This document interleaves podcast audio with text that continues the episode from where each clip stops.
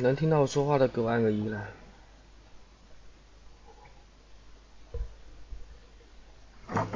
嗯，能听到我说话吗？OK OK，好的。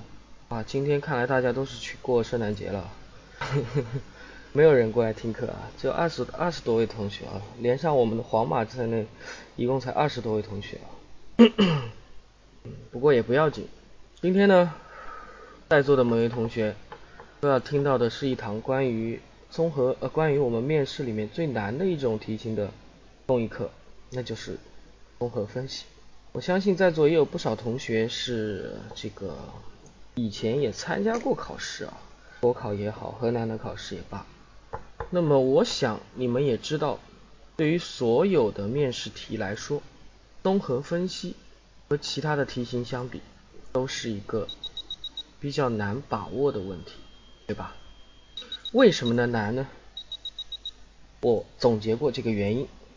我认为啊，这个综合分析和别的题型是不太一样的。那有同学说这个废话都不一样呀。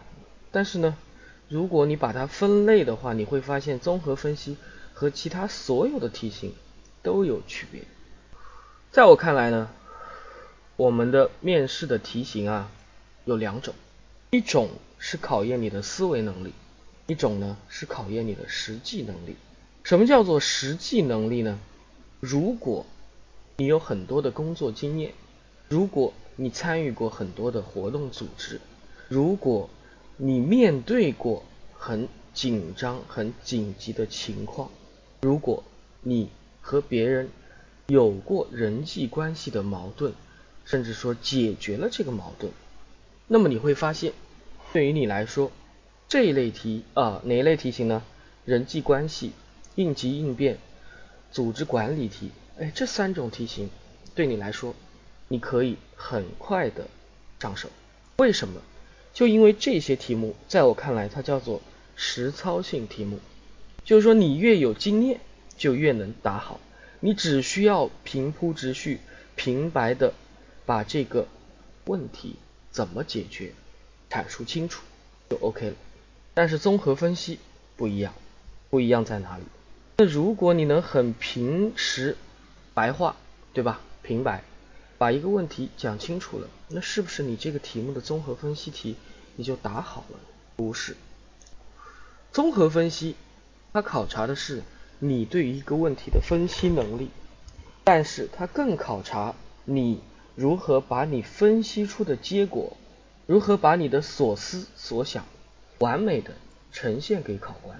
这个完美不但是我们把综合分析的内容讲清楚，更需要我们把综合分析的内容阐述的完美有文采。如果你的答题啊很简单、很平平实、很朴实，而没有一些好句子，那么。你的答题就不能够吸引考官，不能吸引考官的情况下，综合分析不能打好。所以这也是我跟大家所讲的，综合分析难于别的题目的地方。其他的题目你只需要思考我要做什么，我应该怎么做，而综合分析不但需要思考这些，还需要思考我如何把我想说的说好，怎么做很重要。怎么做好更重要，怎么把怎么做好讲清楚、讲好更重要。所以这就是综合分析比别的地方啊，比别的题型难的地方。那么在最开始，很多同学呢也很难上手，很难接受。不要紧啊，声音小吗？声音我已经叫我已经到最大了，声音，那我也没有办法。很多同学可能也难以接受，是吧？那么。今天呢，我们就来跟大家探讨一下几道综合分析题，看看综合分析题有什么特征，有什么特点，看看怎么样解决它们。好，现在还卡吗？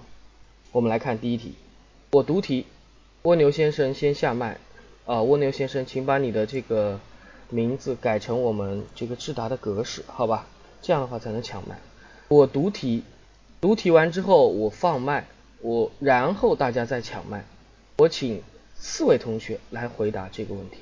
一家晚报报道杭州二中女生被哈佛大学提前录取的消息。网站转载过程中添加了女孩家境一般、父母是小软件工程师等不实内容，将其塑造为励志典型。几天后，有媒体调查指出，女孩实为美国国籍，家庭背景不凡，父母均是麻省理工毕业的高材生，父亲更是信雅达公司的董事长。对此，你怎么看？好，抢麦。嗯，只有两位同学要答题吗？还有两个机会啊，大家不要浪费。那么蜗牛先生，你可以开始思考。思考完之后，你来回答一下这个题目。光仔，你在蜗牛先生答完之后自动继续啊，我就不跟大家再说了。心灵也是。好，我已经全帮你们把麦克风连好了。蜗牛先生，思考完了可以直接作答。现在先试个麦，说一句话让我听一下。蜗牛先生在不在？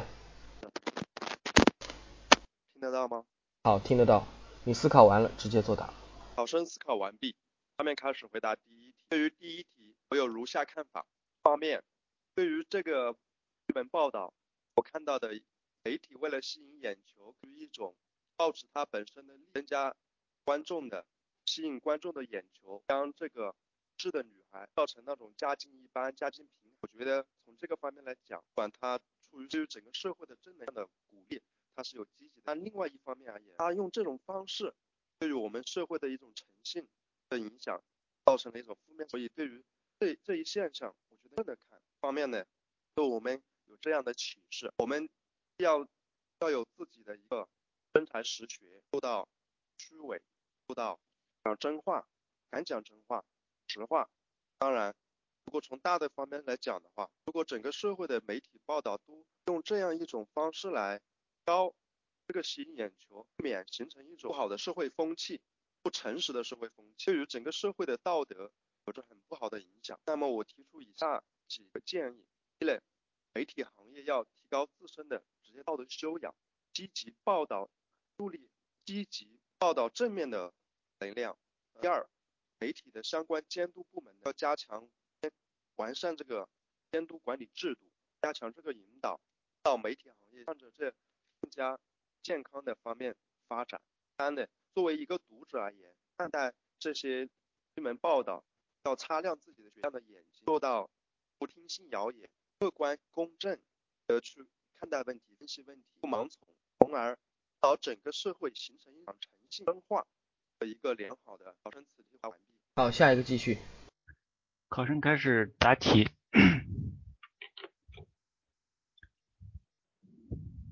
近年来，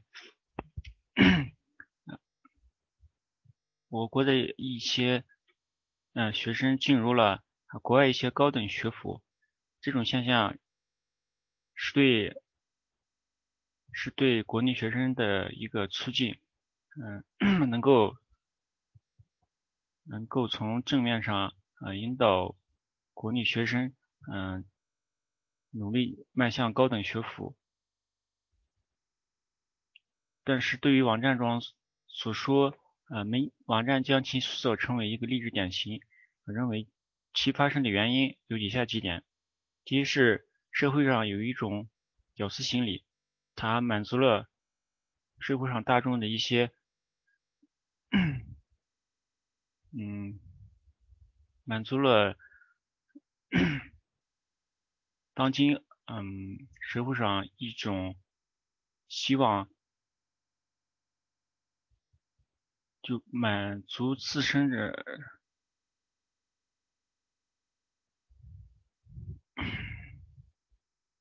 原因有以下几点，呃，第一是网站为了吸引点击率啊，将其塑造成。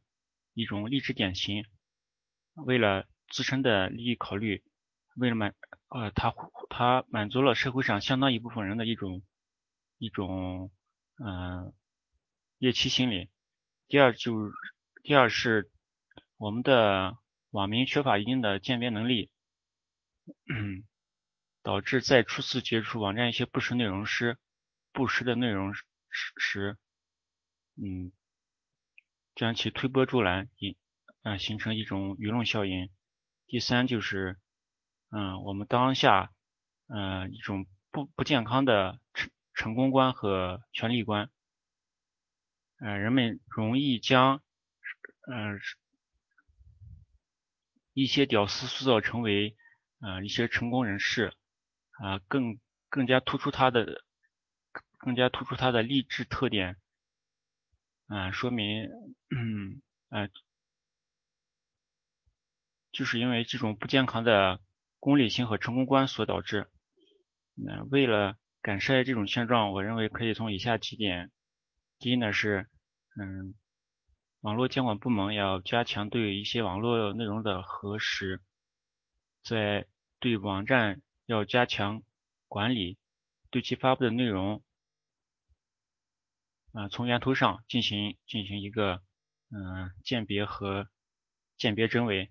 第二是我们一些运营企业要从自身做起，不能为为了满足啊社会上一种屌丝心理。啊，对一些内内容进行弯曲，增加网站点击率。第三呢，我们社会上呃社会公众要树立一种正确的成功观啊，不要嗯，因为啊成成功观点不要将嗯一些很功利的东西强加于我们的学生身上。嗯，第四呢，我们的一些教育部门呢要要从教育抓起，嗯。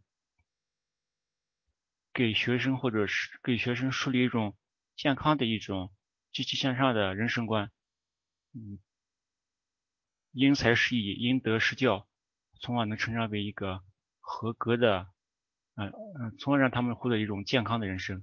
我的答题完毕。第三个，心理啊，喂，好，听到了。下面我来说一下我的看法。嗯，我觉得这个故事它广泛传播在于它能够激励和鼓舞很多的人。但是呢，由于它传播的是不实的内容，所以有很严重的负面影响。呃呃，具体原因如下：呃，一呢，因为读者，因为读者作为读者或者说媒体的受众，他们有知道得到真相的权利，而媒体的这种做法呢，正是对他们这种权利的伤害。呃，由此导致了公众如果后来真相大白，会伤害媒，就是公众对媒体的信任。第二呢。是这个是这个容易给很多人，就是由于这个错误的，就是错误的信息会会给很多家长还有孩子，嗯，会让他们导致他们树立呃不是不切实际的目标。像这个孩子，如果他本来家境非凡，但是媒体硬要说他是家境一般，那么。对于一个家境一般的孩子来说，这是这这绝对是一个巨大的成绩；而对于家境非凡的孩子来说，他能够取得这些成绩是很相对来说更容易。所以说，如果把他塑造成家境一般的话，这这个对于中很多中国家长就会觉得自己的孩子不如人家，而而而且而而给孩子树立呃对孩子的要求呢，就会有很多不切实际的不切实际的内容，然后会。会妨碍孩子的健康成长，嗯，做出一些有违孩子成长规律的的事情。针对这种情况呢，我认为首先是政府应该肩负责任，加强对媒体的监管，呃，对有散散布不实信息的媒体加以惩处，或者至少有一个官方辟谣的途径。这个我在新华网上好像已经看到了，他说他新华网上已经是披露了这个这个问题的呃最后的实情。第二呢，感觉媒体应该承担自身的责任。他这样，他散布不实信息，不但是对读者的欺骗，也是对这个当事人这个女孩的不公平。所以，媒体应该承担自己的社会责任，严格自律，要保证自己的信息，就是保证对自己传播的信息要呃要严格把关，确保其符合实情，不要单纯的追求为追求。点击率或者说吸引眼球而而盲目转载，不加不加考核，不加证实。第三呢，公众应该提升自身辨别真相的能力。像这个女孩，她呃在新闻中提到，她不断的往返往返去美国，前去美国参加比赛，然后就是种种吧，说她包括她的英语，包括她在美国打工教其他小孩。奥数赚钱这些，其实很容易看出这个女孩子家境确实是，嗯，比和和中国普通家庭有很大差距的。所以说，我想如果说公众能够就是能够嗯有自己独立思考的能力，然后有一定的辨别能力，也应该能够看出这个摆正心态的话，能够看出这个新闻它所报道的是有问题的。嗯。所以，想公众提高自身的这个自身的这个辨识能力也很重要。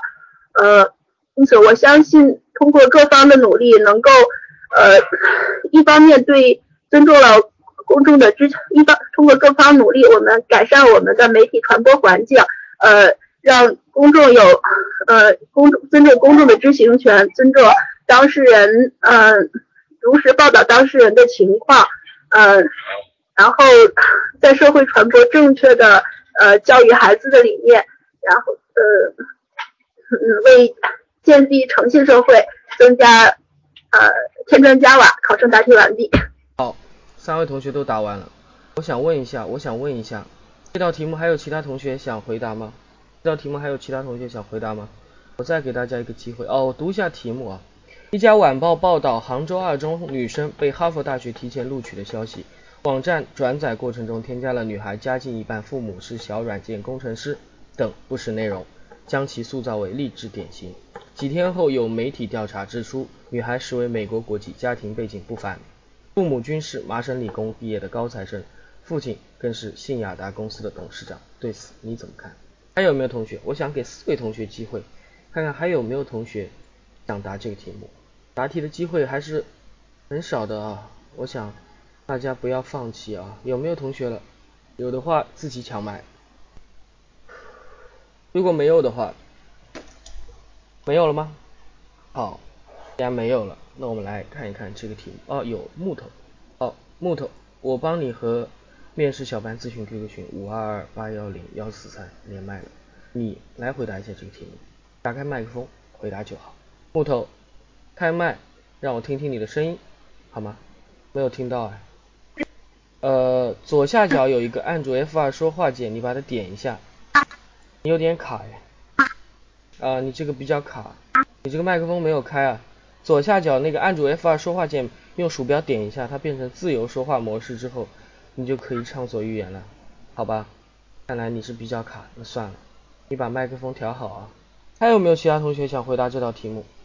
如果没有的话，我就要开始讲了，那么就要错过这次机会了。好，行。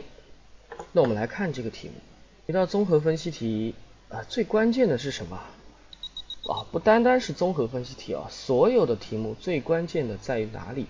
在于审题。所以刚才这个题目，我觉得几位同学答的都有一些问题。什么问题呢？审题工作没有做好。什么是审题？就是审出题目中我们应该注意的要素。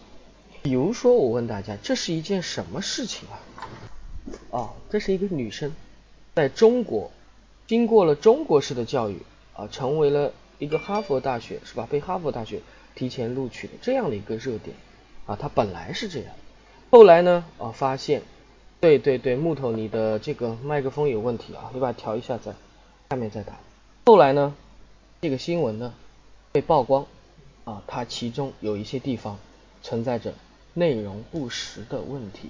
好，那我问大家，你们觉得这样的一个热点事件，你们看出了什么？刚才每位同学都看出了其中的一点，是什么呢？就是这个信息传播方面种种的不足，就是这个媒体他们为了博眼球，擅自的改变了新闻的真实性。同意的同学，请给面试小班咨询 QQ 群五二二八幺零幺四三送朵花。我也同意我自己的说法，所以我也送朵花，好吧？其他同学都不同意吗？好，既然大家都同意，那就又有一个问题了：这个信息传播不恰当、曲解、故意隐藏，它是建立在一个怎样的事件上的呢？建立在怎样的一个事件上？建立在。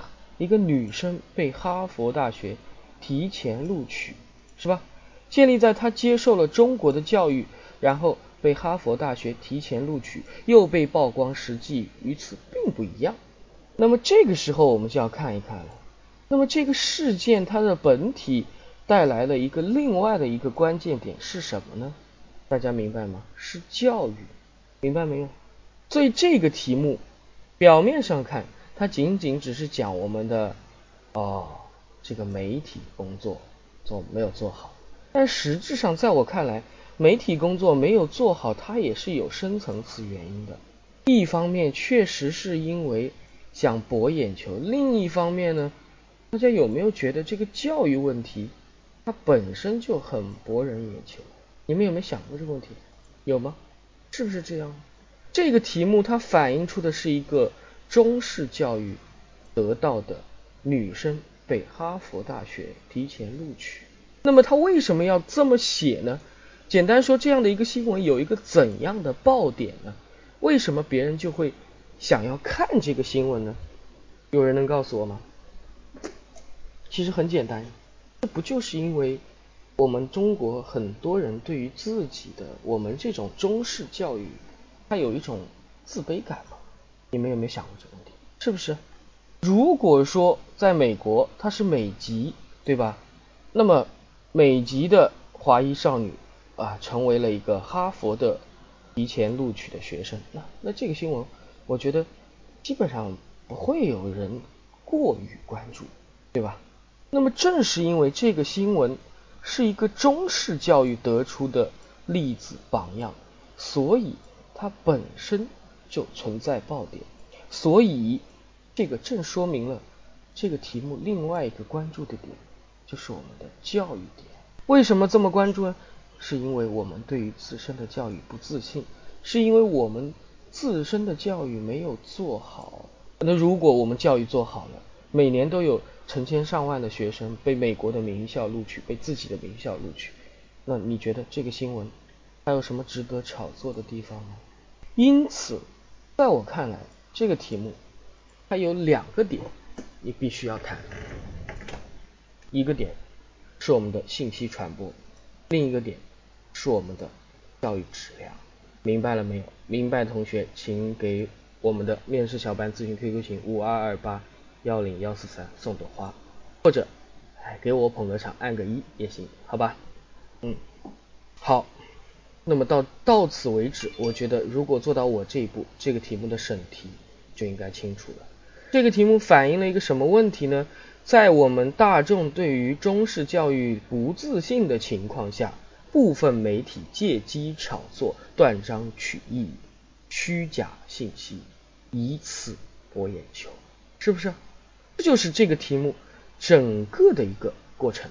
好，你对教育不自信，又看到了这样的一个事例，是在中式教育下成功的啊，媒体借此炒作。所以这样看的话，大家就要清楚，你去监管媒体。你去让媒体自觉啊，你去说让自己增强辨识能力，这是很好的解决措施吗？是我认可，这三个是不错的。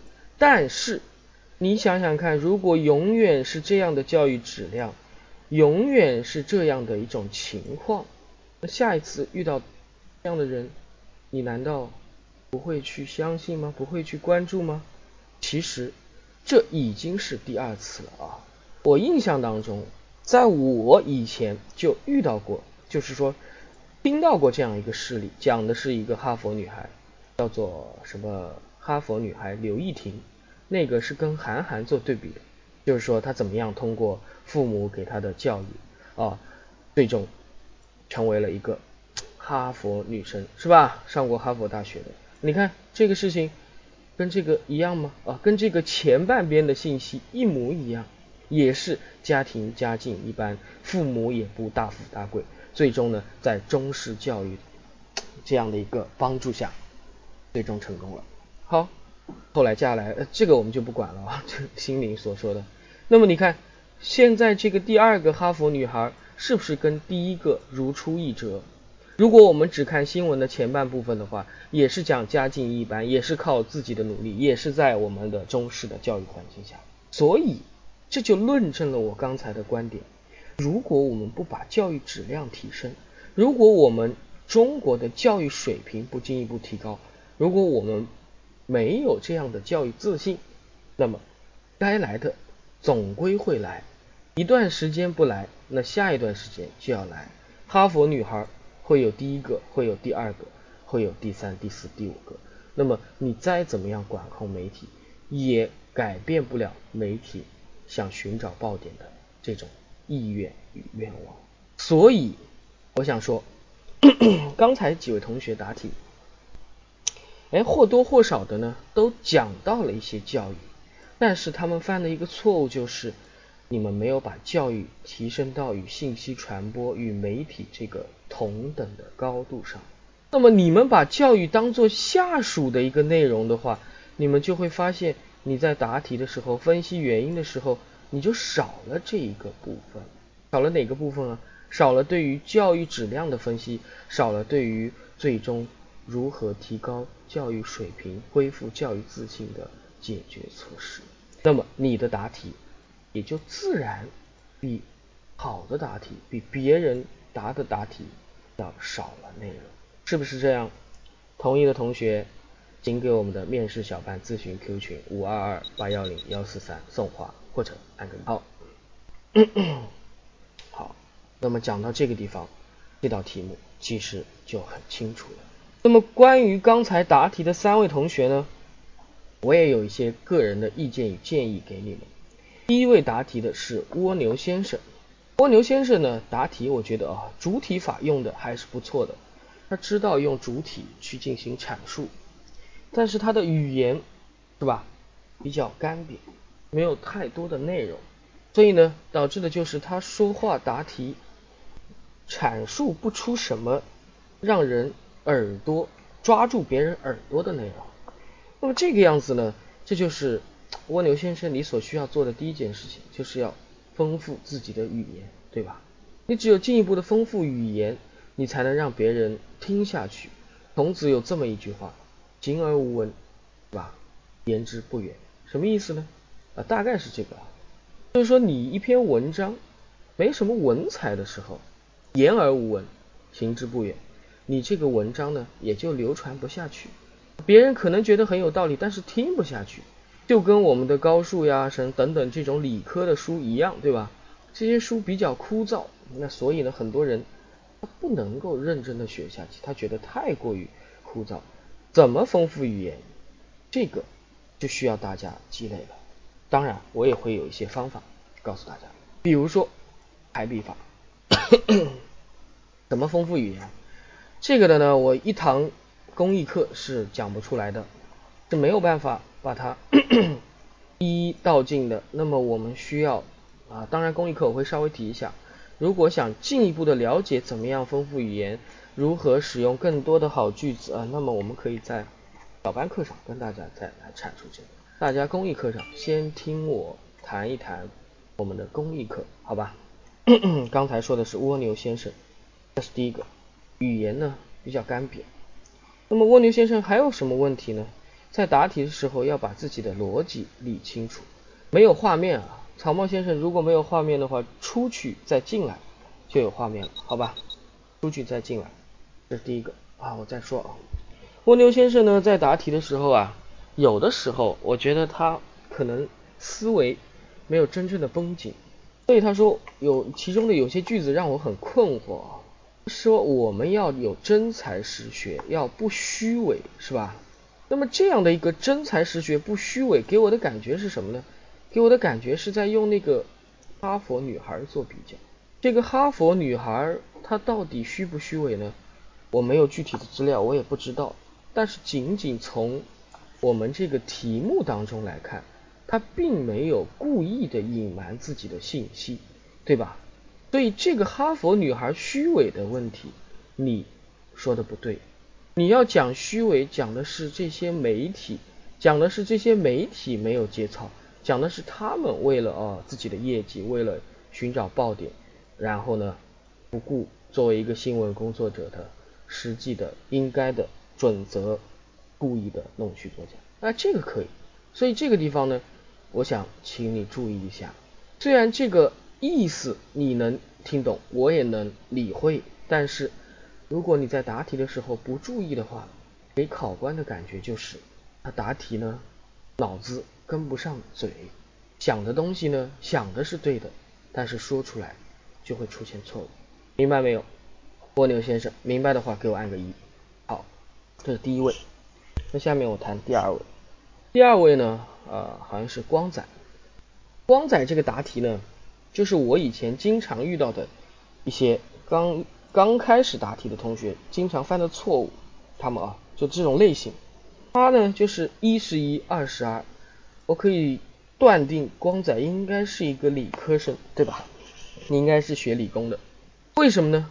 啊，因为他虽然知道这个题目啊要答现象如何，要讲原因，要讲啊其中的解决对策、分析结果，对吧？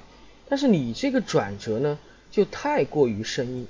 你自己呢课后可以去听录音。你是怎么转折的呢？第一段分析完这个事件，阐述的是一个什么事情？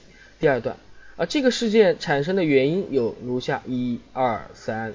啊，这个事件呢，我认为我们应该怎么样解决？一、二、三。你认为这样好吗？这个呢，用来列提纲是不错的，对吧？但你不能把提纲当成自己的答题，因为提纲跟答题是差别很大的。你想想看。如果你把这个提纲答上去的话，给人的感觉不像是在面试，是在竞聘一个公务员的岗位，反而像是什么呢？反而像是老师在教书。因为老师教书，更多的情况下，他把这些重点难点教给你，OK 了。那老师教书，你你们想想看，你们自己能听得进去吗？大部分人他是听不下去的。所以你想想看，你对面的那些考官，他们能把你的听进去吗？当然也听不进去，对不对？所以这个地方啊，你的问题在于，首先从大的层面上，需要准备一些转折词语，需要准备一些用在最开始、用在最后面、用在段落之间的润滑作用的话，这些润滑剂它的作用是什么呢？就是增添你的文采啊。可能啊，你有很多东西不会。但是没有关系，只要你准备了，只要你平时做好准备，那么这些内容还是可以做到的。当你有了一些润滑剂之后，你再看你的干货，你就会发现它们能够慢慢的融合成一个整体。那么把它当做一个整体来看，你的整个的答题就不会太过于的单瘪枯燥，明白了吗，光仔？这是你的第一个问题，第二个问题，你这个部分呢用词不太合适，我不知道你看不看新闻啊，但是呢你要清楚，屌丝这个词是中央我们的新华网啊、人民网啊都发过文的，发过什么文呢？这个词属于不雅的词，你知道吗？那么这个不雅的词，你觉得能够用在我们的这个？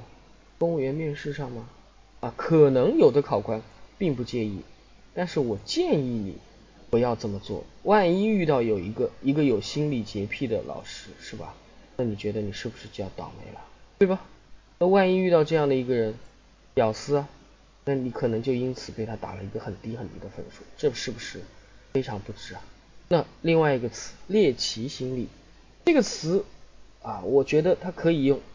但是屌丝心理和猎奇心理呢，都不足以描述很多人追捧这个热点的原因。我觉得这两个词是一种带有贬义色彩的词。但是正常的人关注这个热点，更多的是一种怎么样啊？寻求正面榜样、正面的例子，寻求这样的身边的这种天才人物的这样的一种心理。那这种心理。它虽然意思和屌丝心理是一样的，但是你不能说。它虽然有猎奇的成分，但是你不能用。那你怎么说呢？你可以讲这是一种什么呢？对于弱者成为强者的什么认同？可不可以这么说？哦，本来呢，你觉得这个中国教育是出不了什么人才的，结果呢，出来了一个，这就是一个典型的由弱到强的反差。所以。你可以用语言去描述这样的一种心理状态，去讲清楚为什么会有这样的追求，但你最好不要用一些禁用的或者说贬义的词来描述这种正面的行为，可能关注的人里面有很多就是什么呢？一些父母，对吧？小孩也到了这个年龄了，他们也在想怎么样给自己的小孩创造更好的条件。哦，那么看到了这个新闻，心想，哎，条件可能差不多呀。他是个小工程师，哦，我比他好多了呀。那么我们的孩子为什么不能被哈佛录取呢？哦，那这个时候他就来了，他就想通过这则新闻寻找帮助自己的灵丹妙药，对不对？所以这个才是他们的一些心理。你能说这种心理是猎奇吗？你能说这种心理是屌丝心理吗？都不是。所以这个用词我请你注意，明白了没有？明白同学给我按个一。好，光仔明白了。那么第三位答题的同学是心灵。我先整体说一下，我觉得我们在座刚才上麦答题的几位同学都很勇敢，然后他们答的也都不错。虽然有一些小缺憾，但我觉得改正了就能够得到长足的进步，对吧？那么第三位同学心灵，我不知道大家有没有仔细听，我觉得他的答题有一个最大最大的弱点，就是你的答题听起来不够书面化，不够怎么样啊？正规。你的答题呢，就像别人和你在唠嗑一样，在聊天一样，这种聊天的风格特别强烈。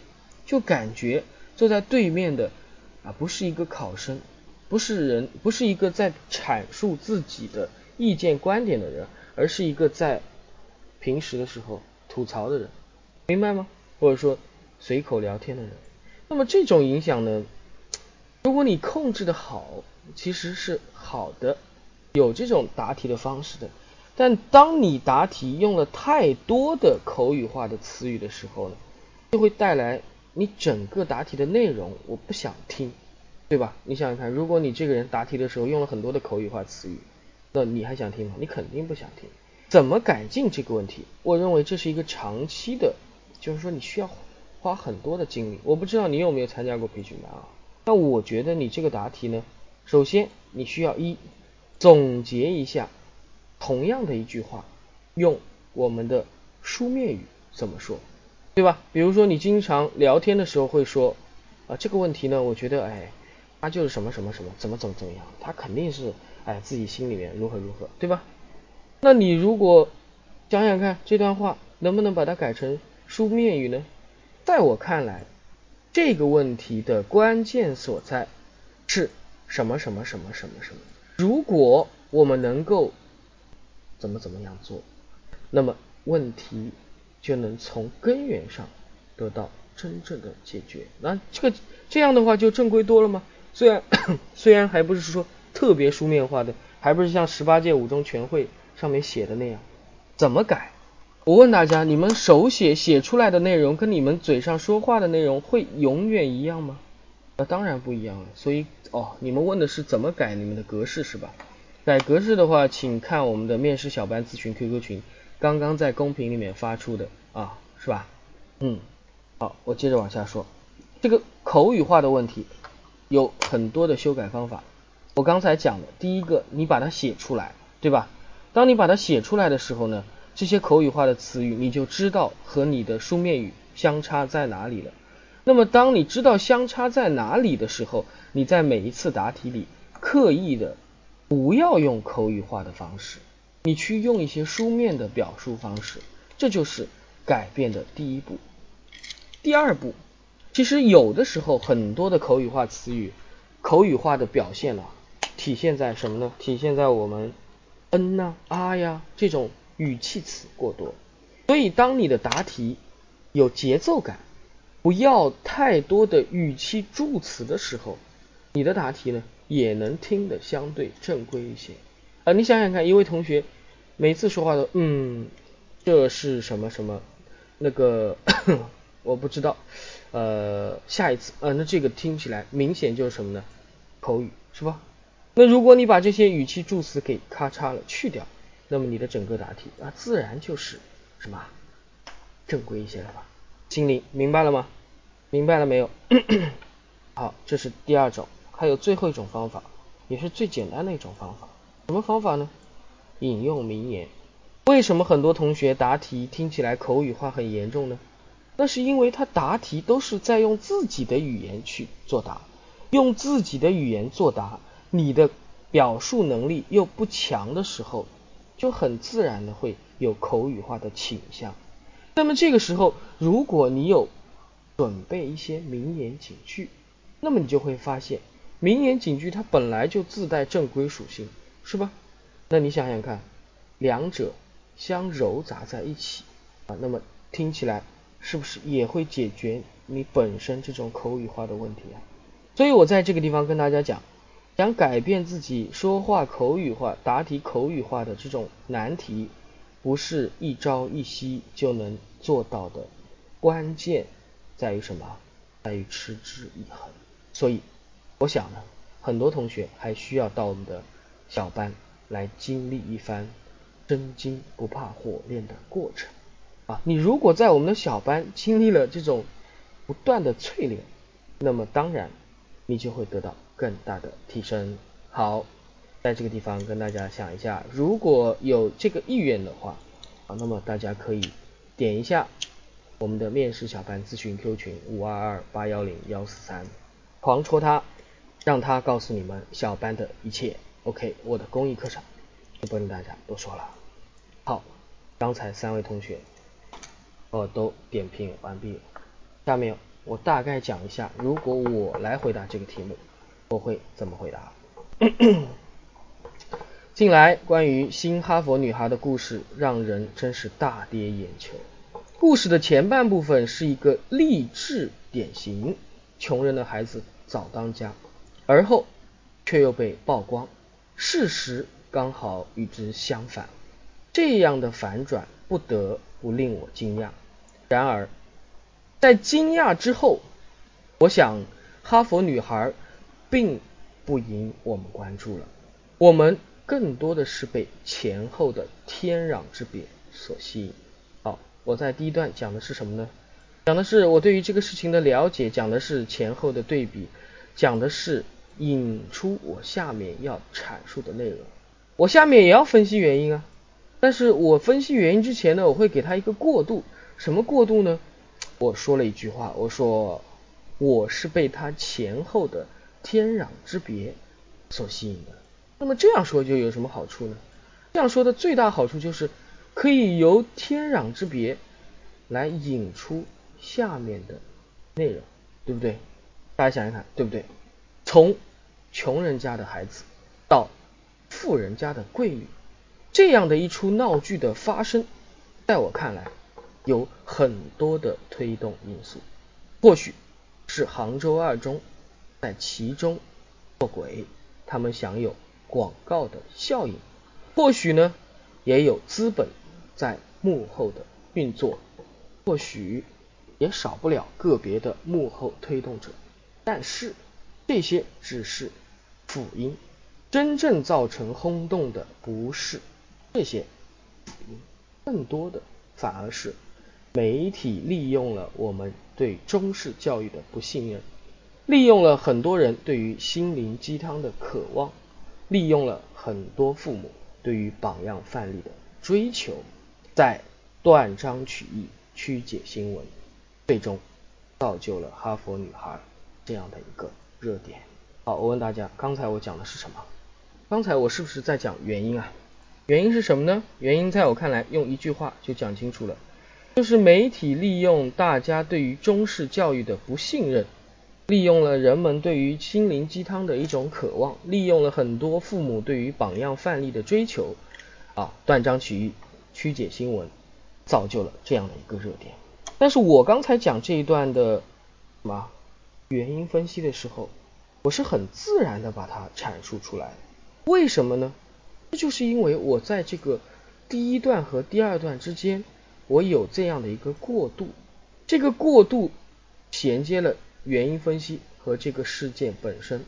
那么当你答题的时候，这样回答有一个前后的过渡的时候，有一个承上启下的过程的时候，你这个答题就自然的能够一级一级的向前。明白吗？明白的同学给我们的面试小班咨询 QQ 群五二二八幺零幺四三送朵花，好吧？时间这么长了，应该有花了吧？好，那么我刚才说了很多同学答题呢，这个阐述不够丰富，答题的内容比较干瘪。那么刚才原因稍作分析之后，我们应该要做什么呢？我觉得就应该针对这个事件呢，再把这个原因啊给它理一理，讲清楚。那怎么说呢？其实啊，如果是一个华裔美籍学生考上哈佛这样的名校，绝对不算是新鲜事。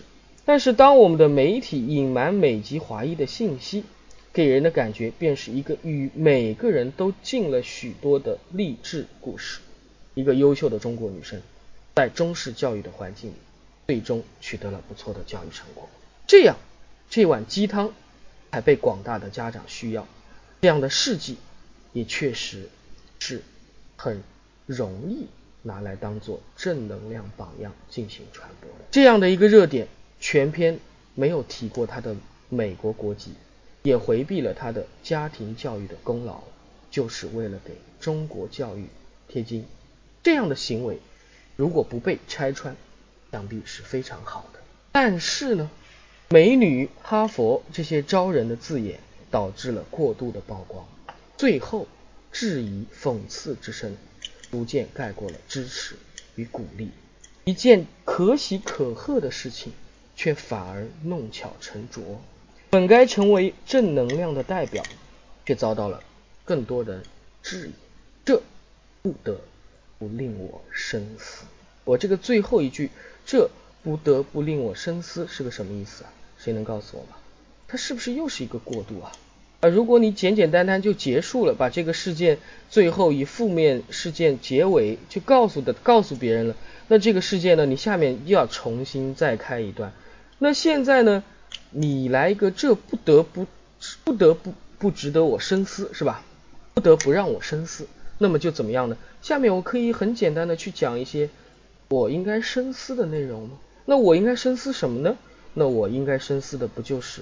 对策吗？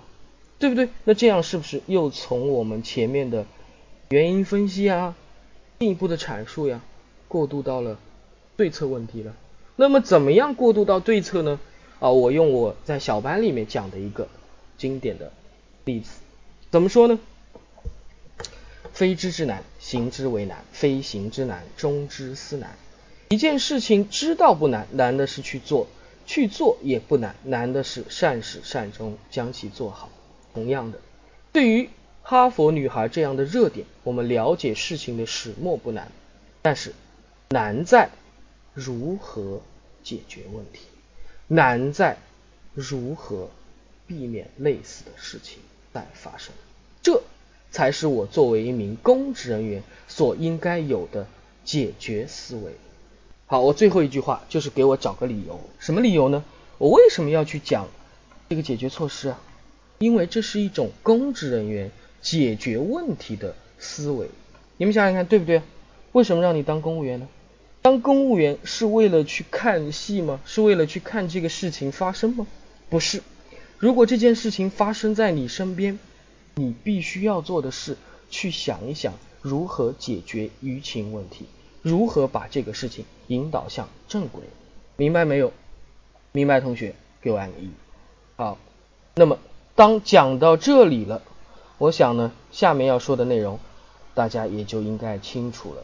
下面无非就是分开用主体法思考，从政府主体我如何解决教育质量以及信息传播的问题。从我们的呃个人方面如何解决什么什么，从什么什么主体方面如何解决什么什么啊，这就是每位同学都应该达到的水准，最基础的达到的水准。那我就不跟大家一一赘述，也不影响大家接着听课了。那么刚才啊，我跟大家主要的是通过哈佛女孩这样的一个热点，理一下我们综合分析题。应该怎样去把一个题目答好？综合分析题最重要的不是你答题的内容如何正确，而是让考官觉得你的答题内容正确，而是要让你的每一句话都为下面做铺垫，而是让你的整个答题环环相扣，前后相扣，此起彼伏，承上启下，一个浪接着一个浪，给考官不断的听觉冲击。这样的话，你的整个答题有真材实料，有名言警句，有很相扣、很相，就是说前后相紧密联系的这样的过渡句，也有你的真实的，可以说让考官信服的解决措施。那么最终你的这个答题是不是当然就应该得到高分了？所以第一道题目啊，是一个典型的综合分析题。在审好题之后，请大家仔细思考如何做到我跟大家所说的那些内容。如果大家觉得自己去做太过于吃力，或者觉得公益课听起来零零碎碎不成系统，那么想要了解这些，还是那句话，狂戳我们的面试小班咨询 QQ 群五二二八幺零幺四三，更多的精彩内容在我们的小班公益课里。在我啊小班的小班课里，在我给大家带来的这些小班的综合分析课里，好，这就是第一道题。第一道题跟大家讲到此为止。下面我们看第二题。第二题呢，还是一个综合分析题。书坛兴起丑书之风，求新求奇却不求正统，对此你怎么看？小班上多久的课？有位同学问啊，快递问老师，小班上多久的课啊？怎么报名啊？怎么报名的问题，大家尽可以加入五二二八幺零幺四三，对吧？那么至于上多少课，我们的课至少有八加 X 节，我们的课程应该会持续到我们每位同学最终上岸啊。每天还有老师带着大家自己怎么样练习，带着你们自己练习，对吧？那么我们的小班面试咨询 QQ 群五二二八幺零幺四三也说了，小班课程介绍可以进我们的咨询群领取详细的资料。好，我就这么说。刚才那道题目我再读一遍，然后我请三位同学上麦答题。书坛兴起丑书之风，求新求奇却不求正统，对此你怎么看？我请三位同学上麦答题，有没有自愿上麦的？呃，如果想上麦答题的就抢麦就行了啊。我请黄马甲同志把我们的这个按照格式改的朋友的名字都改成我们智达什么什么。好，定风波，还有没有？还有没有其他同学？有没有？我再请两位，再来一位，再来两位，大家奋勇当先啊！定风波，稍等一下啊，我已经帮你连麦了。过一会儿你思考完毕之后，点左下角的按住 F2 说话键，用鼠标点一下，它就会变成自由。说话模式，那么你就能正常答题了。好，有三位同学上麦了，行，定风波，你开始思考，思考完之后准备作答。小草第二个，定风波答完，你顺着说，嘿嘿，最后一个，好吧？三位同学都听到我所说的内所说的话的话，给我按个一来。定风波，听到了吗？定风波，你现在在第一个麦序，你打开麦。呃，你这个麦克风有问题，有问题，有问题啊！你把麦克风，风波，你把你的麦克风调一下，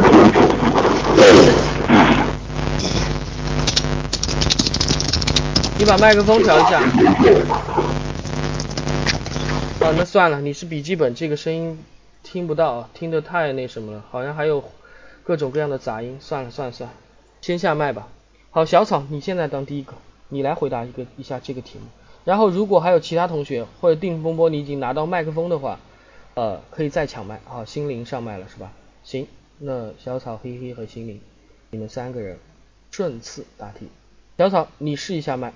嗯，我知道你可以再想一会儿，但你先把麦麦克风打开，说句话让我听一下，让我确认一下。能现在能听到我的声音吗？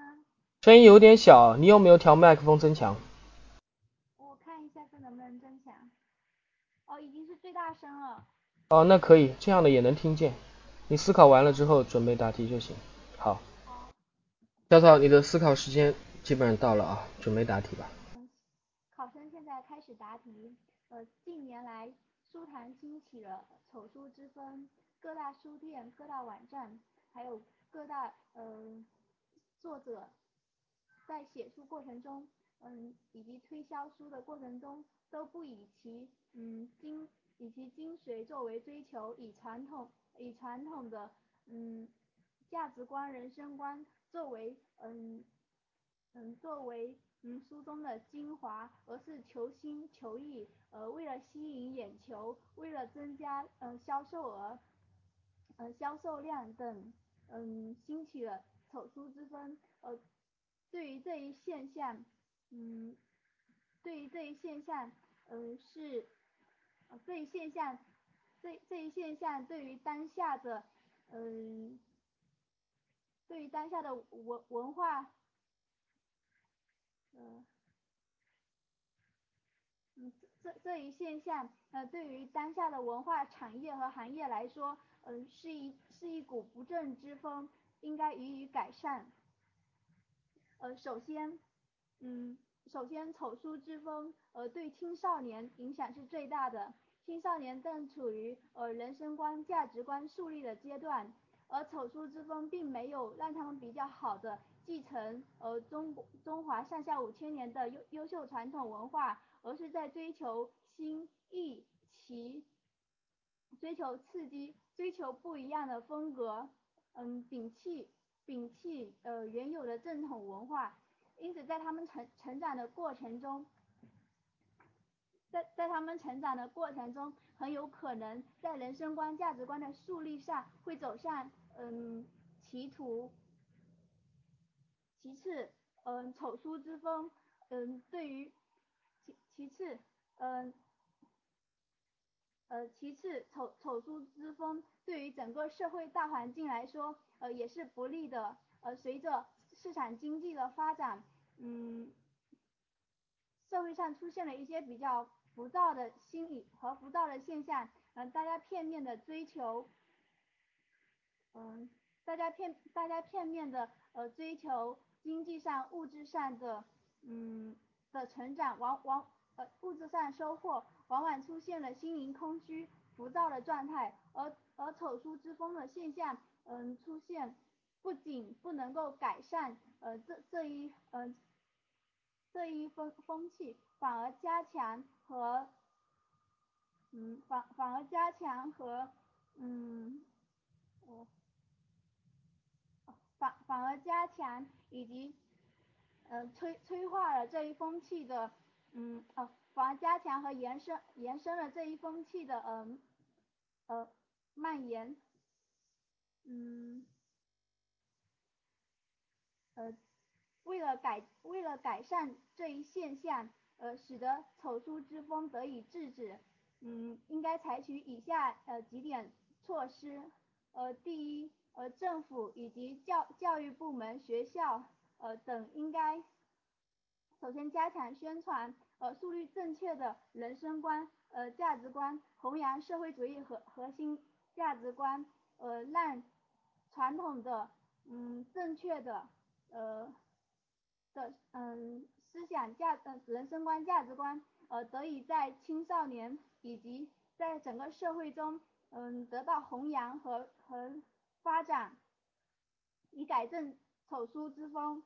呃，其次，嗯，呃，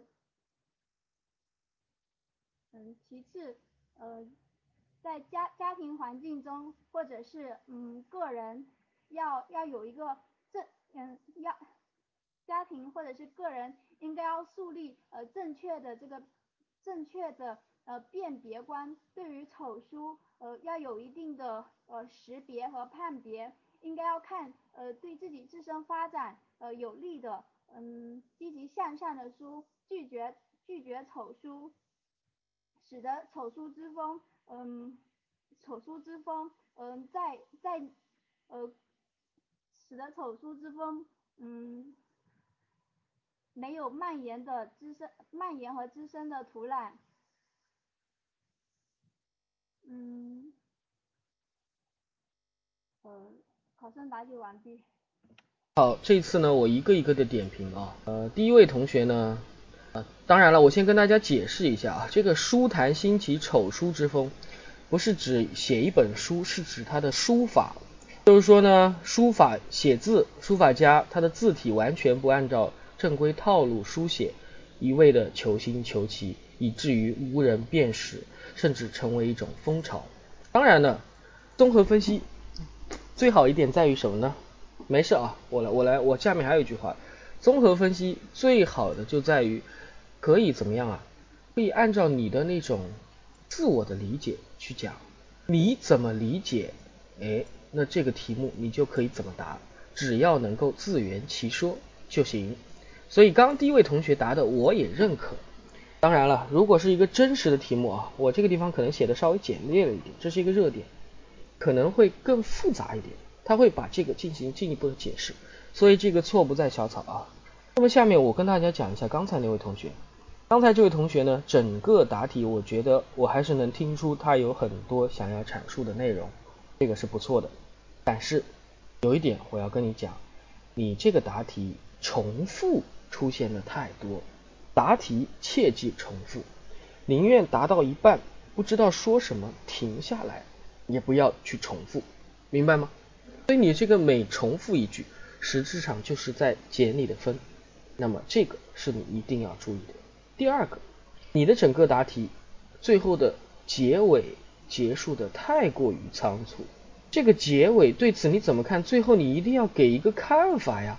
哎，我觉得。如果怎么怎么做，那么这样的什么什么的会得到解决，或者说怎么怎么样会变得更好，如何如何能够让我们感受到什么什么的美啊？那这样你至少给出一个意见吧，最后，那你不能呢仅仅简单的最后戛然而止是吧？那这样的一个结束给人的感觉就是不是意犹未尽，反而是什么呢？把东西憋在了肚子里，让人说不出的难受，明白吗？所以这个是你要注意的两大问题，这是你的整个的答题宏观上面的问题。至于你的一些细节方面的内容，过一会儿我会在整个所有同学答题的时候，我再跟大家来谈一些细节如何把控。好，嘿嘿，我讲完了，你现在开始回答这道题目。啊喂，我现在说话能听见吗？啊喂。啊，可以啊。考生现在开始答题。现在书坛兴起丑书之风，书法不再是以字正端圆呃为美，而是求新求奇，不求正统。我认为造成这种现象的原因主要有，一方面由于一些书法家急于求成，想走捷径，而没有而不是想多在基本功上下功夫。另一方面，也是由于书坛上兴起了，呃，兴起形成的这种风气，呃，书法家们不以为耻，反反以反以丑为美。既然在书坛上会行起丑书之风，我认为在政府的领域，我认为在政府领域也有这种现象，所以十八大以来。习总书记提出了对干部要求三严三实：严以修身，严以用权，严以律己。做事要实，谋事呃创业要实，做人要实。这就在一方面告诉我们，呃，嗯，这在在这方面告诉我们，呃，想做事要脚踏实地。对于政府部门而言，要树立正确的政绩观，而不是。为 GDP 论，嗯，城镇化要走合理的城镇化路线，而不是一味的求大求人口多，在城镇在城市建设上要追求更加追求呃城市的文化品位，而非搞一些怪而大的建筑。书坛上有丑书之风，在书书书坛上有。丑丑书之风，在在政府工作中也有也一定有不好的现象，我们应当及时发现这种现象并加以改正。好，考生回答完毕。好，第二位同学也回答完了，我也给他做一个大致的点评。丁玲，你稍等一下啊。那么这位同学在宏观上面出现了一个什么问题呢？如果我们同学们在答题的时候，想针对某一点进行发散的时候，进行纵向的联系的时候，请务必记住一点，你给我把它解释清楚。比如说刚才黑黑是吧？你在答题的时候，你想发散，你想从丑书之风发散到我们这个国家建设这块是吧？政府这块，那么你就要弄清楚，在我看来，你的类比就不太恰当。为什么呢？因为什么 GDP 呀，什么城市建设呀，什么形象工程呀，那如果简单类比的话，这明明是美书之风，对吧？啊，做的漂亮啊，表面工程呀。那你怎么能说它是丑书之风呢？如果你想说它是丑书之风，你就要给我解释清楚，为什么这样做是丑的，明白吗？你不把它讲清楚，考官为什么就一定要明白呢？你只有讲清楚为什么做这些形象工程，讲什么 GDP 数字，搞什么城市建设，搞什么房地产开发是丑的，才能够相互联系起来，才能够让你的发散。紧密性更强，才能让你整个答题更加圆润，更加联系前后联系紧密，明白了吗？明白的同明白的话给我送的话，给我们的面试小班咨询 Q 群五二二八幺零幺四三送话。好，那心灵你来回答一下这个题目。我来谈一下我的看法。呃，丑书之风盛行，一方面体现了我们社会的文化日日益繁荣。呃，氛围日益自由，而且日益包容的的呃良好风气，但是呢，呃，某些青年他求求新求异，却变成了故意规避正统的正统。呃，我想这个各种原因是值得思考的。嗯，首先呢，青年人求新求异，引领社会新风，本是青年的责职责使然，但是呢，他们反而受到风气影响，呃，故意。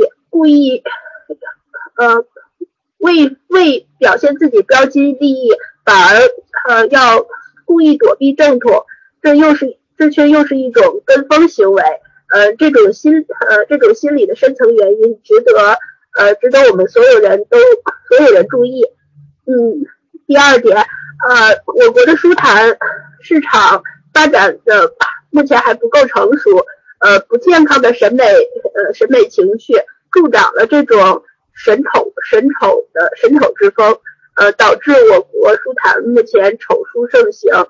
第三呢，是在我们书坛人才的培养机制上，对正统的价值观教育成效呃不够显著，嗯，导致青年对正统没有一个没有在教育呃在完成他们的教育之后没有一个深刻的认识，呃，面对这种情况呢，我认为。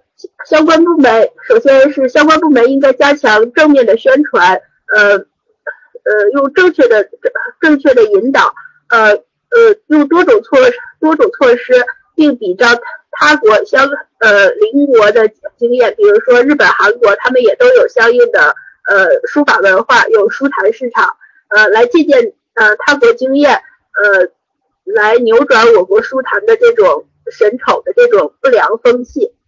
呃，第二点呢，在书坛人才的培养过程中，要重视正统教育的呃成效，在青年人中树立正确的美感和正确的审美审美价值观。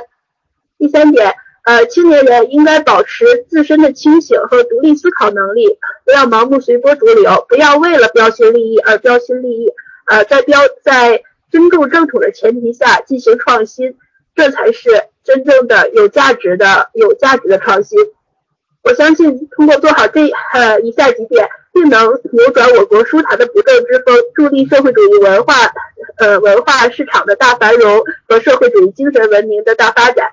考生答题完毕。好，刚才这位同学又答完了啊。好，我这次呢，针对前面几位同学都点评啊，给大家一个通式的意见啊。就是说，在我们审题的时候呢，我希望大家记住一个原则，这个原则对于很多题目都相适用，那就是不要把负面的字看作负面的含义。有的时候你觉得这个词、这个字是一个负面的，对吧？比如说丑书，丑吗？丑不好，那是不是意味着丑书就一定不好呢？我觉得未必尽然。就像我刚才跟大家所讲的。一道综合分析题，只要你能够自圆其说，你不管怎么答都可以。所以也并不需要固定自己的思维，就让别人啊就跟着这个题目当中的字走啊，丑就是不好的啊，美就是好的嘛，不尽然。所以每位同学在这个地方想一想，好，刚才三位同学答完了，我再给定风波一次机会，让他连麦看看他的麦克风好了没？定风波在不在？呃，你的麦克风还是不行，算了吧。呃，你的麦克风有变音啊，而且很很很含厚，所以还是算了啊。啊，蜗牛先生，你要不要答这道题目？我再给最后一个机会，如果要的话，那么你可以开始答题了。好吧，嗯，蜗牛先生说答下一个。行，那么我就针对刚才几位同学的答题，来把这个题目跟大家解读一下。我刚才说了几个原则，对吧？第一个原则，你答题要把题目是理清、理顺，要把它审题审清楚。第二个原则，我们答题的时候联系要发散，要紧密，不要自认为别人清楚，要让别人一定清楚，要让一个傻子都能听懂你所说的话，这是发散。第三个，审题的时候呢，也不要禁锢自己的思维。你不要觉得负面的字就一定代表着不好，可能这个负面的含义有一种新的解读方式，明白吗？所以通过我所说的这个三点，我们回过头来看一看这道题目：书坛兴起丑书之风，求新求奇却不求正统，对此你怎么看？那么关于这件事情呢，我第一个想到的是一句名言，什么名言啊？存在即合理，对吧？我想到的是这句话，那么在这一句话的引导下，我就在想，那么这个丑书它有没有可能有它存在的意义呢？有没有其他新的解读呢？因为你的观点很新颖的时候，你就能够带给考官不一样的感受，你就能够怎么样啊？与别人与众不同，鹤立鸡群。所以我有了这样一个把丑怎么样呢？转化的理念。那么再接着往下讲，书坛兴起的丑书之风是什么呢？解释了一下，求新求奇，却不求正统。那么刚才这道题目，为什么很多同学想不到我所想到的？就是什么呢？就是因为你们在答题的时候，缺乏把题目分开看的这样的一种眼光。比如说，我看这道题目，它讲丑书之风，那我就会联系什么是丑书之风呢？哦，求新求奇，却不求正统。啊，心灵问面试官也都是求新奇类的，不不不，我说的新奇类就是说你言之成理，同样你的观点新颖，明白吗？不是说你为了找个新点，非要强行啊把不相干的事情结合在一起。那么这个地方我为什么说它是有联系的？因为丑书之风，它在这里解释成求新求奇，却不求正统，正统就是传统，对不对？那求新求奇是什么？求新求奇的意思就是他可能怎么样啊？喜欢创新嘛？我觉得这个解读是可以的吧？对不对？大家想想看。所以这个题目在我看来，它有两个对立面，一个是丑书之风盛行，第二个是传统的美书仍为大家所接受。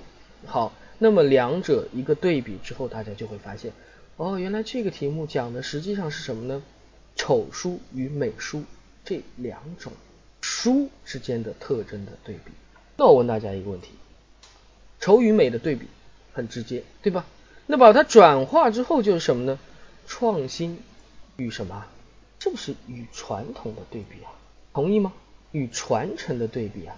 同意的同学，请给我送朵花或者按个一。那么，那么现在大家再看，从我的这个角度来看，你们想想看，那这个题目。是不是就成为了一个创新与传承的互相的比较啊？对不对？啊，有同学会说这个明显不对嘛，丑书那个书写的太丑了，呃，怎么可能把它拿出来当好事呢？但是你们仔细想想，在时间的长河里，在历史上，两种文字相比，就拿我们汉语来说，从金文是吧，就是这种甲骨文对吧，到我们的现在的楷书。中间经历了经文呐、小篆呀、大篆呀、魏碑呀、汉隶呀，呃汉隶在前啊，然后还有什么楷书呀、啊，等等等等，很多种字体。那我问大家，你这个两种字体相互比较来看，是不是会有一种丑就有一种美啊？你们有没有想过这个问题啊？你甲骨文写的跟汉字，你如果都写成甲骨文那个样子，你觉得这个汉字还能看吗？肯定不能看呀。所以美与丑永远是相对的。可能唐朝人以胖为美，那么现代人以瘦为美。楚王好细腰，对不对？那么也就是说什么呢？美与丑没有一个固定的界限。那么既然我要谈传承与创新，也没有固定的界限，那我想把这个题目打好，总不能说我认为他们两者之间没有一个大小吧？那我总要总结出最后的一个原则吧？那什么原则呢？我想大家自身也应该是明白的，那就是时间呐，市场呀。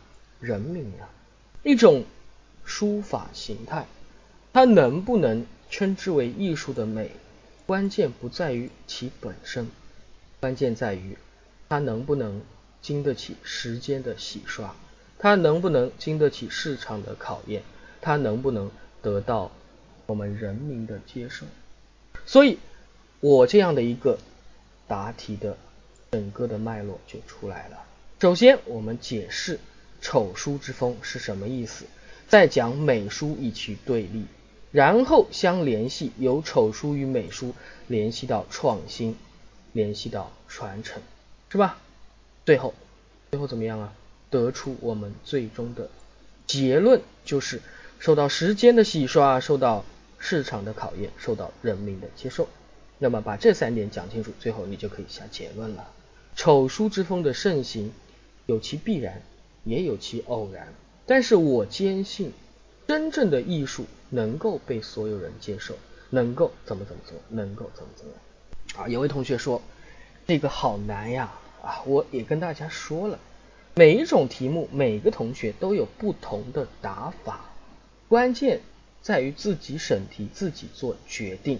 而我选择的就是把丑书与创新联系，把美书。与传承联系，讲不到也没有关系啊。刚才几位同学他们把丑书直接认为是负面的，也可以啊。比如说刚才黑黑他怎么讲的呢？他把丑书和我们政府的一些作为联系。如果我来讲，我会怎么说呢？我们政府的目的存在的目的意义是为人民服务，而有的政府却不顾人民的死活。只关注 GDP，只关注形象工程，这样的一种思维方式，不次于政坛的丑书之风。你看，嘿嘿，这样是不是就相互联系起来了？这样的话，是不是你就可以对于这样的一些行为进行怎么样啊？以怒斥，那么最后你就可以怎么样啊？解释了，明白了吧？从价值观的角度，什么叫从价值观的角度？啊，如果你说仅仅是从价值观的角度是吧？那么你就要进一步的深入挖掘这个问题：为什么丑书之风盛行呢？为什么会有这样的价值观诞生呢？啊，有可能我提供几个，比如说，这会不会是因为一种啊，比如说哪个评委喜好，所以大家就一起来了啊？所以它可以联系到腐败现象。哦，刚才定风波说病美管记。那会不会是食人以病为美这样的一种病态呢？心理上面的疾病呢？啊，也可以互相联系。那这些都是在于大家自己的，明白吗？明白的话，请给我按个一或者送朵花。好，那么我大概把这道题目跟大家讲一下。近年来，书法界兴起了一股丑书当道之风，对吧？这叫丑书当道之风。啊，这个题目我肯定会跟大家讲一下的。也就是说，书法字体不按正规套路书写，一味求新求奇，以至于最终无人辨识。正所谓管中窥豹，难见全貌；盲人摸象，适得其反。这是我在小白里面经常说的一句话。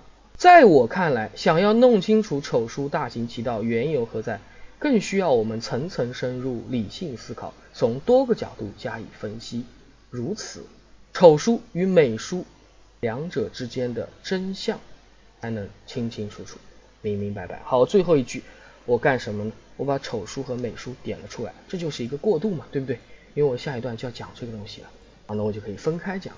我觉得丑书当道，美书退让，其实反映的是人们关于传统和创新的分歧。有人支持丑书，是因为他们敢于创新，乐于创新，不愿意循规蹈矩，更想突破前人，走自己的路。古语有云：“周虽旧邦，其命维新。”意思是，周朝虽然是陈旧的国家，但是它因为创新精神，最终获得天下。那么，我们的书法也是一样，只是循规蹈矩，只是想着前人，是永远不能成为大书法家，书法艺术也不会得到突破。所以，丑书当道有其必然。那么，另一方面，也有人反对。这是因为他们认为这是哗众取宠，部分丑书者打着丑书的名号，号称诗法自然，号称有天真意趣，实际上却是一味胡来，龙飞凤舞，乱写一气。这些害群之马，影响了创新的质量，也影响了别人对于创新的。刚才第二段讲的是什么？讲的是丑书与美书创新与传承的好与坏。那么有同学问我，我语言很干很干瘪怎么办呢？你看我刚才怎么做的呢？很简单的，加一句“周虽旧邦，其命维新”，或者说什么呢？你不说这句，你可以兴“苟日新，日日新”，是吧？这些关于创新的这种阐述啊。是很多的，比如说我们的江总书记当年也说过一句话，你也可以用啊。创新是一个民族进步的不竭的灵魂，是吧？我好像记得是这么说的啊。那你你想想看，这些名言警句是不是都可以用在这里？那只要用在这里，就对你的答题起到了起到了正影响，至少给你加上了几分吧。明白了吗？啊，所以到此为止，这是分析。那我下面呢就要接着往下说了。你只是阐述了两者之间哦，它的这个主要展现了一个怎么样的传承与创新，只是它的一个现状。那下面就要有一些自我的分析内容，因为他问你对此你怎么看？那么对此我怎么看呢？很简单，在我看来，任何艺术都是需要传承与创新的。传承与创新两者正如太极阴阳，阴极阳生，阳极阴生。阴阳循环才能和谐前进，所以传承与创新两手都要抓，两手都要硬。好，这就是一个过渡段，讲的是什么呢？讲的是我的意见建议，就是传承与创新都要抓，都要硬啊。然后下面就讲了怎么样都要抓，怎么样都要硬，最终以一个什么样的原则，是吧？一方面我们鼓励创新，鼓励行之有理的创新与创作。发现丑书的天真率性之美。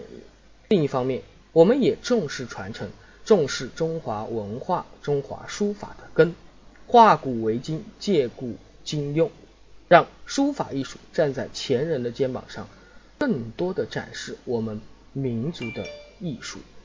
这就是我大概所说的一个简单的解决措施。最后下结论：反者道之动也。事物发展的力量往往来自相反的一方。书法也不例外。我想，只要我们秉承着以时间、市场和人民的力量来看待书法，只要传承与创新具有丑书与美书相争，那么我相信我们的书法艺术必然会花团锦簇、姹紫嫣红、百花齐放、百家争鸣。好，我那个什么。经得起时间的洗刷，经得起人呃市场的考验，经得起人民的接受啊，我这个就不说了。当然，大家也可以把它加在里面，是吧？那么这就是我整个从头至尾的一个答题的过程。对啊，大家也看到了，百花齐放，百花百家争鸣，这个是谁说的呢？这个其实就是我们中国文艺界的一个什么原则，所以在这个地方也是一个引用。那么前面所说的花团锦簇呀，姹紫嫣红呀。啊，就是为了跟它形成一个强烈的排比效果，所以我把它用在了这里。所以大家要清楚，大家要看到，想要你自己的语言特色发挥出来，其实很简单的词语放在一起啊，三个排比句啊，四个四字短语放在一起，在你的答题当中就能够起到文采斐然的感觉效果，就能够让考官觉得你的答题非常的棒。好，我刚才这个题目跟大家答完了，好，觉得我这个题目的。答题很好的啊，请给面试小白咨询 Q 群五二二八幺零幺四三送花，或者按个一捧个场，好吧？你看我们的面试小白咨询 QQ 群很开心，因为给他送了很多花。好，这是第二道题目。第二道题目呢，我主要跟大家讲的是另一种题目类型，这就是什么呢？就是从现象引出引申含义的一种题型。我简称为哲理道理类。有同学可能一直认为哲理道理类就是简单的一句名言警句，并不是。很多的时候，一个现象也能够让你看出其中蕴含的哲理道理。那么由此观之，哲理道理呢需要的就是大家的发散思维，需要的就是大家的相互联系，需要的就是大家的。从头至尾环环相扣。好，这是第二道题目。好，讲到现在呢，呃，当然难啊，综合分析一上手上手都难，因为没有一个同学说综合分析很简单的。就就算是我们见过最好的同学，他一上来，在他不知道讲什么的时候，他虽然能很讲能讲很多，但他总归有一些什么语言上的漏洞，总归有一些逻辑上的毛病。有人问我学什么呢？我我是学理工科的啊，所以大家不用担心，理工科一样可以答出很好的效果，明白吗？好，这是我们今天的第二道题，啊还不会吧？我不可能骗你们的呀。好，我们来看最后一题，这是我今天看到的一个热点，我就把它顺手拿来了。这个热点呢，我觉得非常不错，很考察大家的审题能力。好。我来读一下题目，请三位同学回答：当年的光盘行动一去不返，舌尖上的浪费悄然回归，对此你怎么看？蜗牛先生已经在麦上了，再请两位同学来回答这个题目。来来来，请大家自觉上麦，不要浪费这样的机会啊！蜗牛先生，你可以开始思考了啊！有没有同学想上麦的？好，光仔，还有其他同学吗？你看，我们看到都是老面孔啊，在座的有九十位同学啊，怎么可能只有两位同学想答题呢？其他同学呢？大家可以上哦，这只有勇敢的上麦想答题的同学，最终才能够顺利的上岸。所以我建议大家在我们的公益课里不要浪费每一次机会。好，瓦力，行，答过还能再答的，哦小草你也可以上，你可以上，我给四位同学机会吧。好，贴下题是吧？我再读一遍题吧。当年的光盘行动一去不复返，舌尖上的浪费悄然回归，对此你怎么看？好，蜗牛先生、光仔、瓦力，你们三个人依次作答。蜗牛先生，思考完了，答题。下面开始回答第三题。光盘行动是指在我们日常用餐过程中浪费将食物吃完，舌尖上的浪费它是一种不好的消费习惯吗？听得到，听得到，你答题。这个现象我感到非常的遗憾。方面，节俭是我们中华民族的传统美德，我们中华民族一奉承勤俭节约。从我们从小入学堂，再到大学毕业，节俭这两个字贯入始终。我要深刻将这两个字落实到我们的生活习惯当中去。另一方面，由于我们中国人口基数大，每一个人那么一丁点的浪费积累到一起，不完全统计人的浪费。是两亿人口的人口粮，我们不禁看到这个数字感到诧异。中国现在的发展均衡，不知在我们浪费的时候，在西部不发达地区有多少忍受还忍受着每顿吃不饱，吃了上顿没下顿的老百姓的艰辛的日子。对于这种现象，我们要坚决的予以。那么，怎么样才能更好的将勤俭节约？变成我们个社会追求的一个新的社会风尚呢，要整个社会要加强简节约这样一种传统宣传，能在外在外消费的过程中秉承浪费的好的消费习惯，并且要树立树立一些先进的典型奖励。第二，从自我做起，从身边做起，我们每一个人的每一丝的力量汇聚在一起，就是我的力量，既然能起到个非常非常大的大的更大的作用。考生回答完毕。好，光仔，你来回答一下这个题目。下面考生开始答题。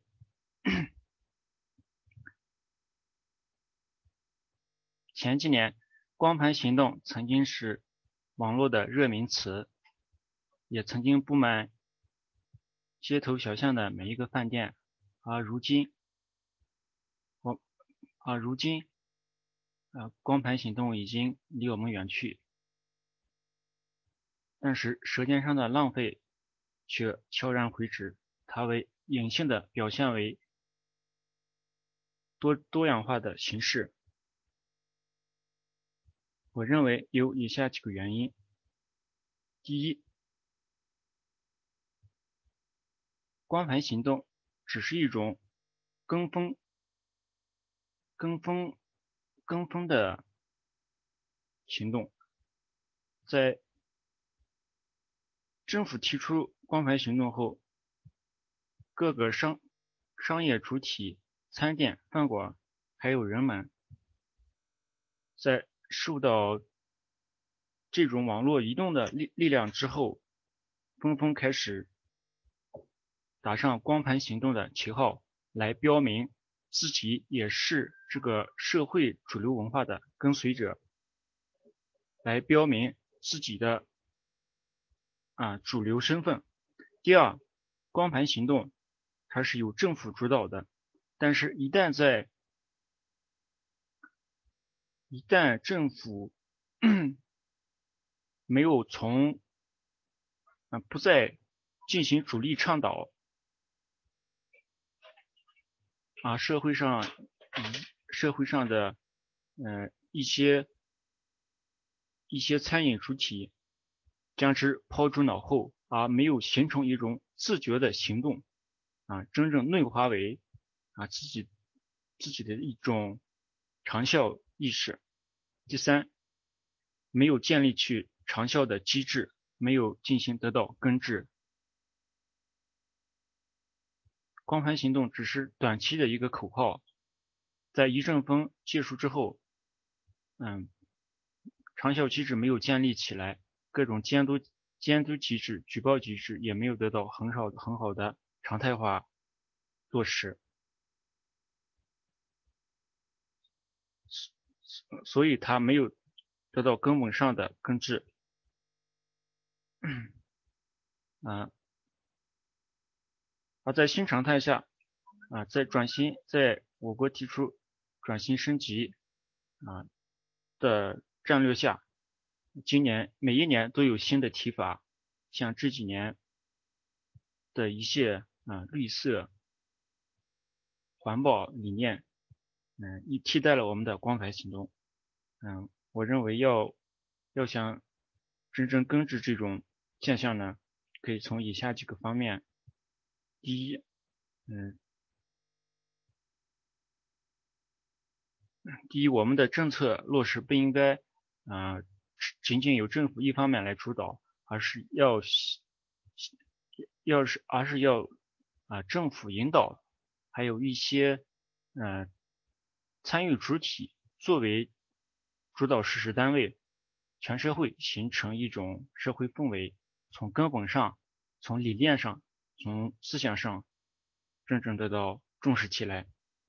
第二呢，不能是一阵风，啊，要抓紧这个长效机制的建立，嗯嗯，要将这要将光盘行动与当前社会啊转型发展的实际结合起来。啊，要将他的理念，嗯，结合到我们当前身边的一些一些一些发展战略中来，啊啊，今一去年的光盘行动而到如今，它已经成为一种绿色环保理念，要与时俱进的将这种理念一一贯彻的执行下去，而不能是换汤不换药。我相信，啊，通过以上几点，有我们终究能够实现，是中间由时间上的浪费啊变为啊舌尖上的节约，进而倡导全民绿色环保节约，嗯的一个理念。我的回答完毕。哦，光仔答完了。我提一点啊。这个环保绿色环保理念替代了光盘行动这种说法，我觉得不太好。因为什么呢？因为你不能说提出一个理念就把前面这个理就这个事情就放弃了呀。这个绿色环保跟光盘又不矛盾，对不对？所以这个要注意啊。那个瓦力，你来回答这个题目。你是手机党，你不是抢到麦了吗？你在上面的呀。嗯，你已经在首位了，你已经连麦了，你可以开麦说话。你们全全答完了，我再给你们点评一下。你已经连麦了，你可以直接开麦答题。你开麦了吗？你没有开麦啊。哦，我要下麦啊。好，我已经下麦了。那瓦力，你现在开始作答。心灵你也待着。瓦力答完你答一下。瓦力，你可以开麦说话了，还是不行吗？好吧，那算了。心灵，你来回答一下这个题目。瓦力没事啊，后面机会还多。随着经济，我国经济的快速发展，粮食已经不再紧，不再是紧缺资源。呃，单纯的浪费粮食，并不会导致另一部分人挨饿甚至饿死。因此，对于粮食的浪费这种现象呢，我认为应该具体情况具体分析。呃，首先呢，我认为公职人员在嗯单位包餐，或者说自己婚丧嫁娶这种呃进行无意义的铺张浪费。是值得批评的。呃，领导干部如果有类似的行为，甚至应该是受到严厉的惩处，因为这些人应该应该呃的行为应该是呃人民群众的榜样，所以呃这样是非常不应该的。但是呢，如果第二呃，但是如果是为了提高工作效率，表面上是在浪费粮食，实际上赔小赚大。甚至是其实是厉行节俭的行为，我认为不但不应该批评，甚至应该鼓励和嘉奖。这样的例子呢，目前我就我就目前就知道，目前有一个很典型的例子，就是呃前一段时间扬州旅游局他们做用扬州炒饭，然后来给来给扬州的观光旅游做广告，嗯。那个扬州炒饭是后来花了九万块钱炒的一大锅饭，最后全都去喂了猪，被广大网友批评。但是呢，相对于呃山东省的呃旅游宣传，他们花了几百个亿，最后打了一个好客山东的牌子。我想跟山东相比，扬州旅游局的这种做法是是非常是非常优秀的，是值得我我认为是值得人民广大人广值得人民群众。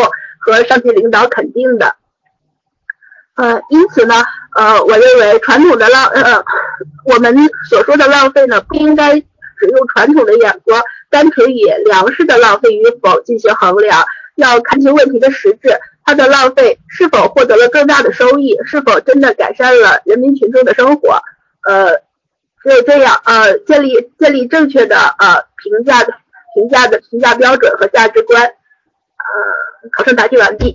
好吧，行。呃，瓦力，你要再有一个机会，行，我们都下来了，你试试看你能答题吗？如果你能答的话，就答一下。现在可以开麦说话了。那瓦力，你还是，我还是没有办法听到你的声音啊。好吧，你下一回换一下麦克风，好吧，或者换成电脑，我们再再给你答题机会。没事，机会还多啊。好，时间也不早了，我来跟大家来谈一下这个题目。首先呢，刚才最后一位同学在答题的时候，是吧？他提到了一个观点，什么观点呢？这个浪费也要分类，呃，这个食物上的浪费没有什么大不了的，是吧？意思就是这个。但我觉得啊，我觉得啊，你这个说的不对，为什么呢？因为当时在提出光盘行动的时候，就是因为有不少的人还吃不饱饭。这是有这是有理论依据的，所以才提出了光盘行动这样的拒绝浪费这样的一种行呃行动是吧？两亿人的口粮一年浪费，这个是不对的。所以你说浪费也要分，其实浪费是不分的，只要是浪费都不好。你不能说这个浪费就比那个浪费强，这个浪费就没有太大的危害，对不对？所以这个是不提倡大家说的。那么瓦刚刚才这个心灵这种这种说话方式，这个这种阐述方式有没有道理呢？我觉得也是可以谈的，但是他讲的方式不对。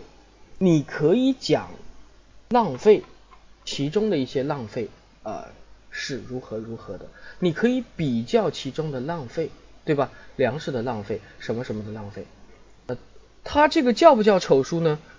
那我马上会结合题目跟大家说一下。你们有没有想过这样一个问题？我怎么样才能把我所所说的这个理理论啊，既讲给考官听，同时也不妨碍我的主要的论点呢？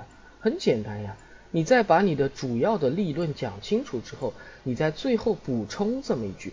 当然，浪费也有很多种，食物的浪费只是其中之一。如果我们只关注了光盘行动，只关注了食物的浪费，而忽略了其他的浪费，那也不可取。因此，光盘行动只是杜绝浪费的行动之一。我们要从方方面面、点点滴滴生活的。各种源头做起，杜绝种种浪费。那我这样说的话呢，丁玲，你刚才那个观点也讲出来了，同时呢，也没有谈到你所说的这个食物浪费不重要。虽然我在这个阐述里面有这层意思，但是就不会和整体的立论相矛盾，明白了吗？好，我下面整体来说一下，先解决一个问题。刚才有位同学说丑书。刚才心灵这种打法是不是丑书呢？在我看来不是，为什么呢？因为这个题目大家看，当年的光盘行动一去不返，舌尖上的浪费悄然回归。那么这个里面有没有给你把舌尖上的浪费解释一下？呃，就阐述出另外一个含义啊？舌尖上浪费是怎么怎么样啊？是怎么怎么样啊？有没有？没有这样的一个语言的表述，所以你不能靠自己的思维去哦，就 就断定舌尖上的浪费。它也有好，除非你找到充足的论点，就讲舌尖上的论费在某一种情况下它是好的。那如果你有这样的论点，你可以谈；否则，在题目没有充足的论据的情况下，不要去什么，去自己做一些改变，明白吗？所以这就是创新跟传承的一个关键的点。你想要创新，你想要传承，都要有依据，没有依据去做一件事情。是不行的，明白没有？好，这是刚才所说的丑书的问题。那么下面呢，我要跟大家谈的是一个审题的问题。这道题目我为什么放在这个地方？大家有没有想过？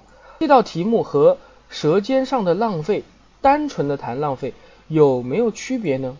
我觉得是有区别的，而且区别很大。为什么？因为这个题目里面着重的是一个对比，光盘行动一去不返。舌尖上的浪费悄然回归，那你要讲清楚，为什么光盘行动一去不返？为什么舌尖上的浪费悄然回归？明白吗？那么这个才是这道题目的重点。比如说，有的同学在答题的时候，他仅仅只是单纯的讲了呃杜绝浪费有什么样的解决措施，我觉得这个呢，作为这道题目的答题的这种解决措施就不太合适。你更应该讲清楚的是，当年的光盘行动轰轰烈烈，为什么到今天就悄无声息，对不对？那么只有把这个问题讲清楚了，你的整个的答题才好。那么为什么当年的轰轰烈烈，现在悄然声息了，悄无声息了，浪费又回来了呢？这就是因为什么？这就是因为在我们种种的提倡没有形成一个。长效的机制，明白没有？明白没有？明白同学给我按个一。那么没有形成长效机制，又分很多的原因。比如说光盘行动一去不返是什么原因啊？是因为我们对于一项理念的提出没有做到后续的推进，对吧？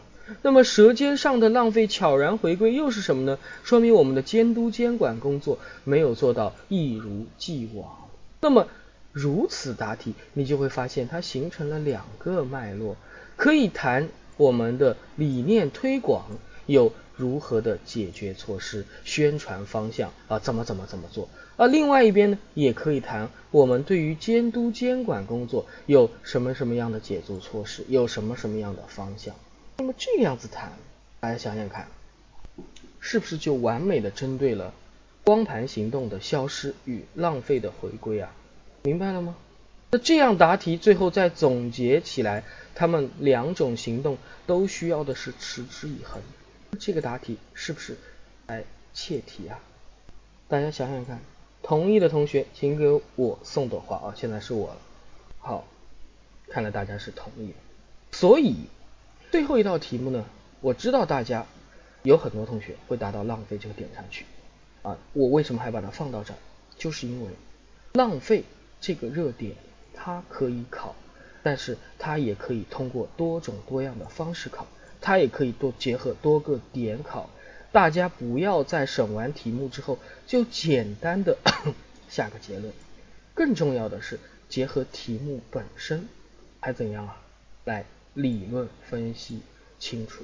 好，这道题目 我就不说答案了，我嗓子有点不舒服啊。